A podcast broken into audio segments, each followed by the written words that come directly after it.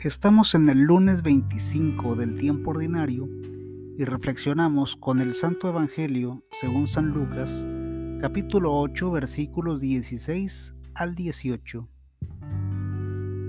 Nadie enciende una lámpara para cubrirla con una vasija o para colocarla debajo de la cama.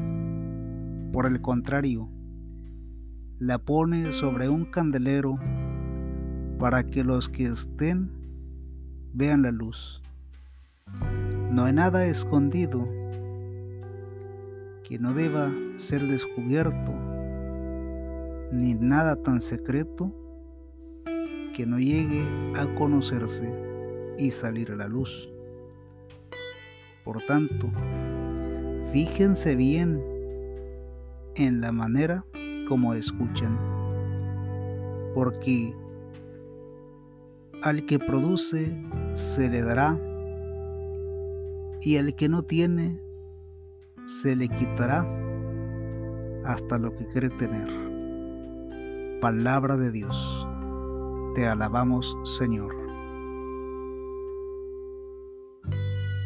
Conocer a Dios es algo que se manifiesta dándolo a conocer. A veces con la misma palabra, pero siempre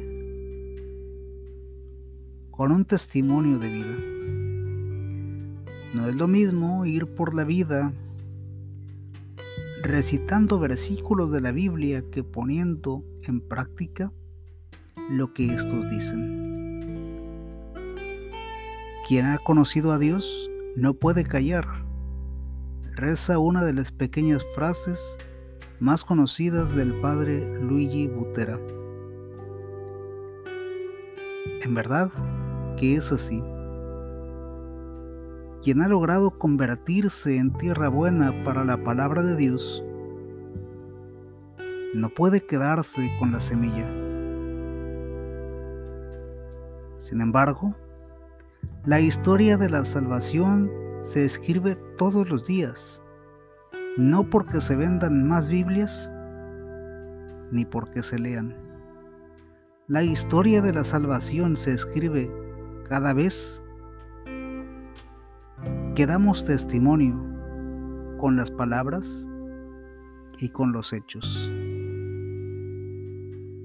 No nos esforcemos por aprendernos la Biblia de memoria. ¿Para qué? El mundo necesita testigos. El mundo necesita saber que se puede vivir bien orando y accionando. Ora et labora. La famosa frase de San Benito de Nurcia nos invita a vivir la palabra de Dios.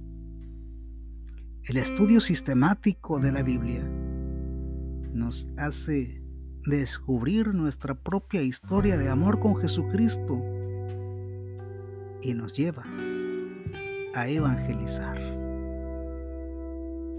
El Señor nos bendiga, nos guarde de todo mal y nos lleve a la vida eterna. Amén.